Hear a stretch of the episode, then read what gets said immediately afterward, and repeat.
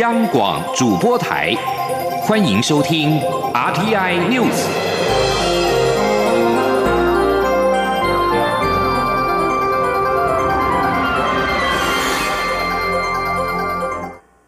各位好，我是主播王玉伟，欢迎收听这节央广主播台提供给您的 RTI News 新闻。首先带您关注。前总统马英九提出不排除统一的主张。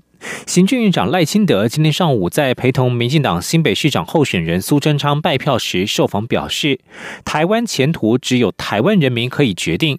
马英九的说法不会得到台湾人民的支持。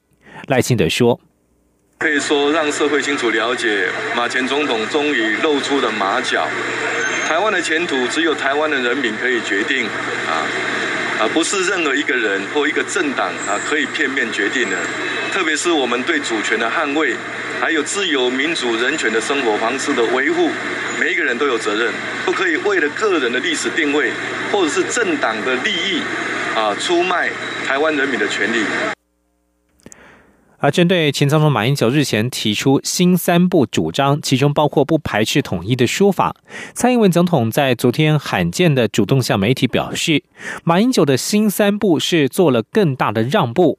总统认为，这是在一个错误的时空环境底下做了一件伤害台湾主权的事情。蔡总统指出，这段时间以来，中国在外交上买走台湾的邦交国，剥夺台湾参与国际组织的许多权利，并且对台湾散播假讯息，造成社会对立等等，打压可说是连续不断。在台湾人民需要团结一致对外的时候，马英九说这样的话，确实非常不恰当，也让人有扯后腿的感觉。他提醒马英九，作为一个前总统，应该要注意他对这个国家主权的责任。而中国对台湾持续的打压，现在也牵动到美中关系。美中外交与安全对话 （DNSD） 落幕。美国国务院在九号晚间发表声明，指出呼吁中国恢复两岸稳定。美国反对任何一方采取包括使用武力或胁迫的片面行动，改变现状。美洲外交与安全对话九号结束之后，中共中央外事工作委员会办公室主任杨洁篪、美国国务卿蓬佩奥、中国国防部长魏凤和与美国国防部长马提斯召开联合记者会，在各项议题上都展现各自的坚定立场。魏凤和在谈到关于台湾的议题时，主动补充指出，实现中国统一是中国共产党和国家的历史任务之一。西点军校出身的蓬佩奥则主动提到，美国关切中国持续施压、胁迫他国的作为，压迫台湾的国际空间。关于南海，杨洁篪则提到，希望美方停停止派军接近中国的领土与岛屿。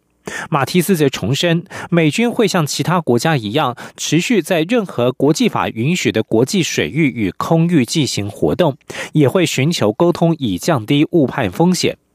而在人权议题方面，双方也毫不掩饰分歧。蓬佩奥指出，美国对新疆再教育营的问题表达关切。不过，杨洁篪说，新疆事务是中国内政，外国无权干涉。即将焦点转回到国内，关心的是年底选战的议题。高雄市市长选举公办证件。发表会今天下午登场，众所瞩目的国民党候选人韩国瑜与民进党候选人陈其迈将首次面对面发表政见与回答提问，各自争取选票。这除了是韩国瑜与陈其迈首次有机会同台发表政见之外，两人在政见会上的临场表现、反应及政见内容都相当受到关注。近来两人在发展经济建设的议题上交锋。陈其迈主张从开辟桥头科学园区，以串接成南部科技走廊，还有升级海空双港成为国家门户等政见，要为高雄拼经济。韩国瑜则是希望东西出得去，人进得来，就能让高雄发大财。他还提出要在太平岛采矿，主张用离岛建设条例打造旗津成为免税区购物天堂。另外，韩国瑜说，发展经济要拼高雄人口成长到五百万等等，受到陈其迈的质疑，希望韩国瑜能够有具体的方法，以免流于空洞。这项议题也是今天的观察重点。而在台北市，台北市长柯文哲今天下午一点也将参加公共电视所举办的市长候选人电视辩论会。这是唯一一场台北市五位候选人都到齐的辩论会。由于柯文哲首度出席电视辩论，预期其他候选人的火力将聚焦在柯文哲的任内施政。柯文哲竞选办公室日前表示，包括大巨蛋、两岸一家亲、公宅等议题，都是柯文哲辩论前的准备重点。而姚文智办公室发言人洪立奇则指出，将针对柯文哲的各种施政成绩做出对应比较，把握把握辩论时的发言时间，让每一个段落主题都能够直攻对手，让市民比较高下。第一手中竞选总部发言人。詹维元表示，辩论将主打市政议题，因为柯文哲在大巨蛋等议题上毫无作为，会主攻柯文哲施政无能。辩论会当中即可见分晓。继续关注的是人权议题，文山社区大学学权经理人李明哲去年遭中国法院判刑，并且被关押在湖南赤山监狱。今年三月，李明哲的妻子李静瑜首次探监之后，几乎每个月都有固定探视，目前已经探探监五次。不过，李静瑜今天与人权团体共同召开记者会，说明自从九月份最后一次探监之后，十月、十一月原本说好的日期却不断被取消，中间又听闻李明哲被移送到其他监狱。李静瑜质疑种种的异常现象显示，李明哲正处于危险状态当中，呼吁台湾及国际社会关注。今天记者杨文军的采访报道。李静瑜十号与多个人权团体共同召开记者会，声泪俱下说明目前的处境及担忧。李静瑜说，他最后一次探监是在九月十号，迄今已两个月。狱方不但多次取消每月正常的探监，并发出通知已将李明哲移监，随后又否认。尤其移监不是小事，种种异常现象让他担忧，李明哲正处于危险状态中。他说：“所以在这样的前提之下，我能够。”去理解的，跟我能够去感受到的是，我的丈夫现在是不是身处在一个身体我没有办法预测的一个状态？或者为什么不让我弹琴？为什么不让我弹琴？台湾人权促进会秘书长邱依林表示，李明哲于去年三月十九号被中国强迫失踪，任意逮捕至今超过六百天，经历被认罪、被判刑等过程。今年十月二十二号，家属李静瑜原定要去探监，但十月十九号从台商协会方面得知李明哲被移监，而被拒绝探监。十月三十一号，又从台商协会方面得知李明哲又被移回赤山监狱，于是透过海基会。再次安排探监，却又于十一月九号收到讯息，探监再度被拒。李静瑜及人权团体齐声呼吁，台湾政府应该对中国政府提出严正抗议，及积极维护家属探监权利，并要求中国政府告知家属李明哲的现况。中央广播电台记者杨文君台北采访报道。继续关注的是假消息的议题。美国在台协会主席莫健访问台湾，日前在接受专访时表示，台湾与海峡对岸使用相同的语言，加上台湾享有言论自由，使得台湾成为全球面临假消息伤害风险最高的地方，而这也是台湾或许将面临的一大问题。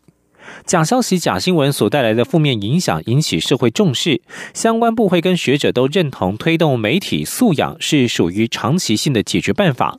不过，有传播学者指出，实务上现在有专业师资不足、成人教育端也不够的现象。对此，教育部表示会努力推动媒体素养。文化部也说，如果有团体要举办媒体素养的社会教育课程，他们都会协助支持。今天记者肖兆平的采访报道。假新闻、假消息不断影响台湾言论自由环境。政务委员唐凤认为，真正解决问题的方法，应该是要促进公民的媒体素养。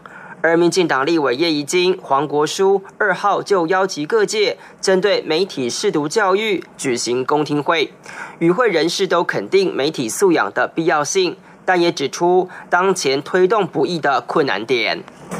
中国文化大学资讯传播学系教授柯顺志表示，当代已经成为一个资讯过载却意义稀薄的社会，加上社群媒体的同温层效应，更加助长不实讯息的快速流通。因此，有理解媒体、理解资讯的素养教育有其必要性。虽然教育部把科技资讯与媒体素养列为十二年国教课纲，但实务上却有媒体沦为配角、师资不够等问题，而且对于退休国人的媒体素养教育更是缺乏。他说：“高龄族群，像我妈妈们这些。”已经没有机会在校园里面接受教育的人，他可能会变成媒体素养的孤儿。台湾师范大学大众传播所教授陈炳宏坦言，他对建立成年人的媒体素养持悲观立场，也因此他特别强调学童媒体素养教育的重要性。他根据教育现场的观察指出，即便是偏乡，也有不少学生对手机、对软体的使用程度相当好。因此，陈炳宏认为。台湾现在没有数位落差，但有素养落差现象，这也是假消息泛滥的核心。而目前急如星火的问题，就是第一线的老师并没有相关的课程能力。他说，教育学程并没有一门课叫做媒体素养，也就是说，我们在教师养成过程当中，没有赋予他教导教育。媒体素养的能力，那现在一零八课纲要推了，我真的想问，怎么推？如果在现场的老师每天还在用 Line，还在用 FB 在推那些假消息的时候，他怎么告诉小朋友哪里有问题？连他自己都不知道。陈炳宏还建议，NCC 应该比照过去新闻局时代，以换照等政策工具，要求媒体制播媒体素养节目。他说。新闻局曾经要求透过停建跟换照，要求各卫星电视新闻频道去推出媒体素养的教相关的教育教育的节目。现在为什么没有了？教育部次长林腾蛟在会中表示，不止十二年国教包含社会教育，都有媒体素养的相关学习规划。针对各方意见，教育部会努力推动，以促进媒体素养。而文化部次长李连全表示，未来如果有公民团体要推动成人的媒体素养课程，文化部都会大力协助。中央广播电台记者肖兆平采访报道。继续关注国际消息，英国前外相强生的弟弟英国交通部长乔强生九号请辞，表示为了避免英国首相梅伊的脱欧计划引发英国自二战以来的最大危机，他将要求举行另一次公投。乔强生表示，考虑到英国脱欧的现实已经与过去的承诺相距甚远，民主的做法将是赋予大众最后的发言权，让人民确认脱欧的决定是否要选择这么做，让人民说出是否要按照首相的协议脱欧，或者不照这项协议。乔强生的批评凸显出梅伊在谈判脱欧协议所面临的困境。伦敦与布鲁塞尔表示，这项协议已经完成了百分之九十五，并且已经获得梅伊所属政党同意。在英国将在明年三月二十九号与欧盟正式分手之际，有越来越多英国人主张继续留在欧盟。根据五号公布的民调显示，如果举行第二次公民投票，英国选民将以百分之五十四对百分之四十六的比例赞成继续留在欧盟。不过，梅伊已经拒绝了这种想法。他认为进行二次公投推翻二零一六年的公投结果是违反民主的做法。美国国会消息人士在九号表示，参议院民主党人正在考虑对美国总统川普指派一名新的代理司法部长采取法律行动。有外部专家称，川普此举违宪。